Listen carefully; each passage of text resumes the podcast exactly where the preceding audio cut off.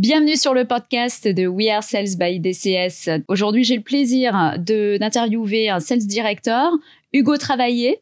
Bonjour Hugo. Bonjour Corentine. Alors Hugo Travaillé est le sales director de OneFlow, une entreprise suédoise qui vient challenger un petit peu le, le marché de la signature électronique, voire un petit peu plus, mais ça je laisserai Hugo présenter en fait OneFlow par la suite. Donc, on te confie, toi, ce, challenge que tu relèves depuis combien de temps maintenant? Depuis Depuis le mois de novembre. Depuis le mois de novembre 2022. Tout à fait. Alors, comment tu mets en place la stratégie go-to-market? Parce que le go-to-market, toi, ça te connaît. Je disais tout à l'heure, 8 ans d'expérience sur les fonctions commerciales. tu t'es occupé d'ouvrir le marché UK pour une solution Martech avant, c'est ça hein? Tout à fait, chez Doolid.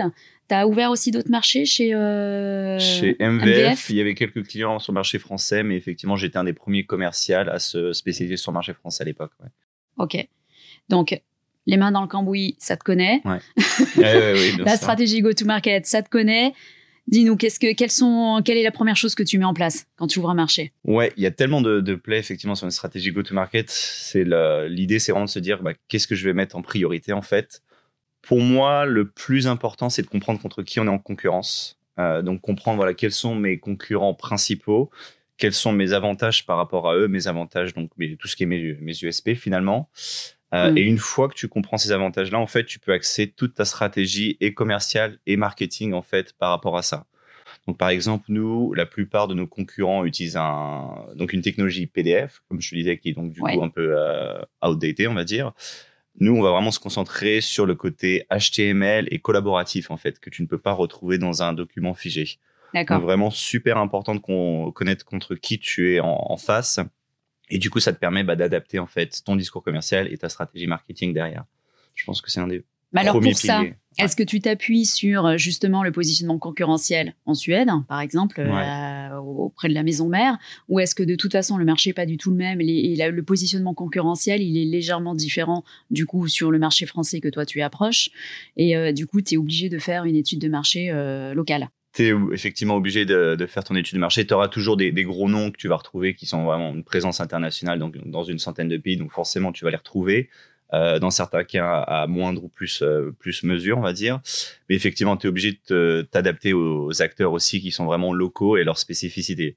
Justement, par exemple, on parlait de, de Usign, euh, qui n'existe pas donc dans les pays scandinaves. Donc, il mm. faut comprendre ce qu'ils proposent pour voir effectivement bah, les avantages et les inconvénients de leur, de leur solution. Et comment tu fais pour ça?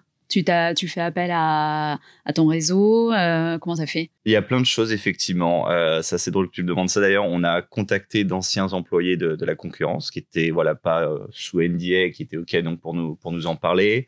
Donc, tu as ça comme premier élément. Tu as évidemment bah, Internet qui reste quand même une puits de, de ressources. Hein, effectivement. Donc, tout ce qui est cas client, testimonials, les reviews sur tout un tas de sites. Et tu as aussi la technique de faire donc un discovery call en te faisant passer pour un pour un prospect, euh, donc pour vraiment comprendre comment est-ce qu'ils fonctionnent, comment est-ce qu'ils font leur euh, discovery, leur démo, pour voir effectivement ce que tu peux apprendre et ce que tu peux utiliser à, la suite. D'accord. Et ensuite, une fois que tu as compris ton positionnement concurrentiel, donc est-ce que tu tu, euh, tu, identifies aussi euh, le, ton, ton, ICP tout de suite, en fait? Est-ce que tu, tu vas chercher une verticale en particulier, une niche, en fait? Ouais. Oh, c'est justement le work in progress, c'est effectivement ce qu'on est en train de, de mettre en place. Euh, on avait l'avantage, du coup, une fois un peu plus de 10 ans, euh, d'avoir de fortes convictions côté pays scandinaves, parce que donc on était déjà présent en Suède, Finlande et Norvège.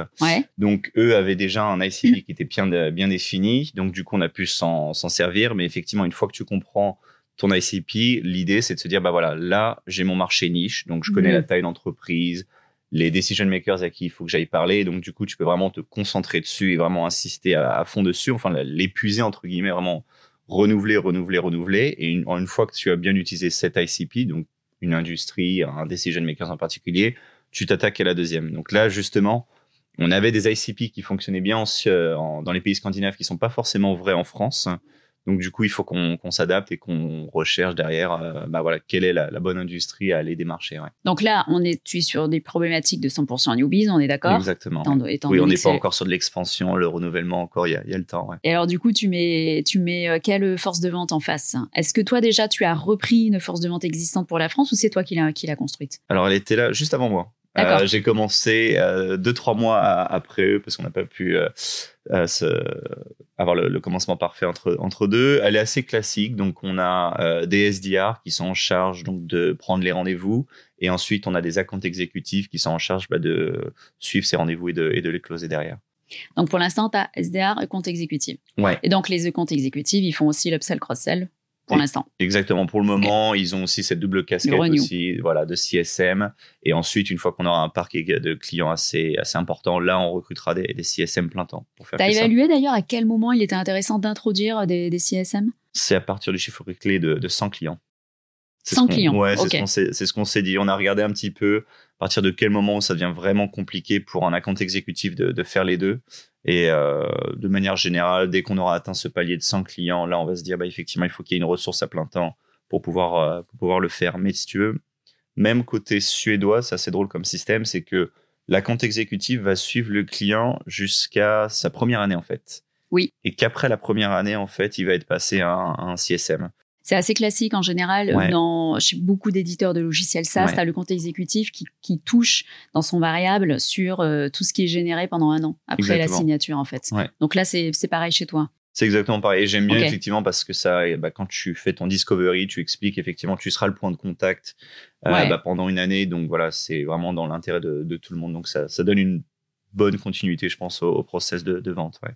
Euh, et donc, alors, on en était à bien connaître son positionnement concurrentiel, identifier la niche, en fait, finalement, que tu vas attaquer en priorité. Ensuite, quelles sont les autres étapes dans ta roadmap Sur le go-to-market Sur le go-to-market. Bah, le côté produit. Euh, alors, nous, c'est effectivement développé en Suède, euh, mais c'est vrai que ça a été une vraie réflexion quand, quand j'ai contacté OneFlow c'est que je me suis dit, bah voilà, le challenge est quand même assez gros, donc de lancer un marché français avec un peu 10 ans de retard, finalement, on est un peu 10 ans en retard à, la soirée. Euh, et c'est surtout aussi où est-ce qu'il y a énormément de, concurrents. Tout le monde fait à minima de la signature électronique, mais assez peu l'ensemble qui gère l'ensemble du cycle de, vie du contrat. Et pour moi, c'est un élément clé, c'est le produit en fait. Et euh, bah, j'ai testé le, produit avant de, postuler chez, chez OneFlow. J'ai vraiment une forte conviction qu'effectivement, ce qu'ils proposent, bah, c'est innovant.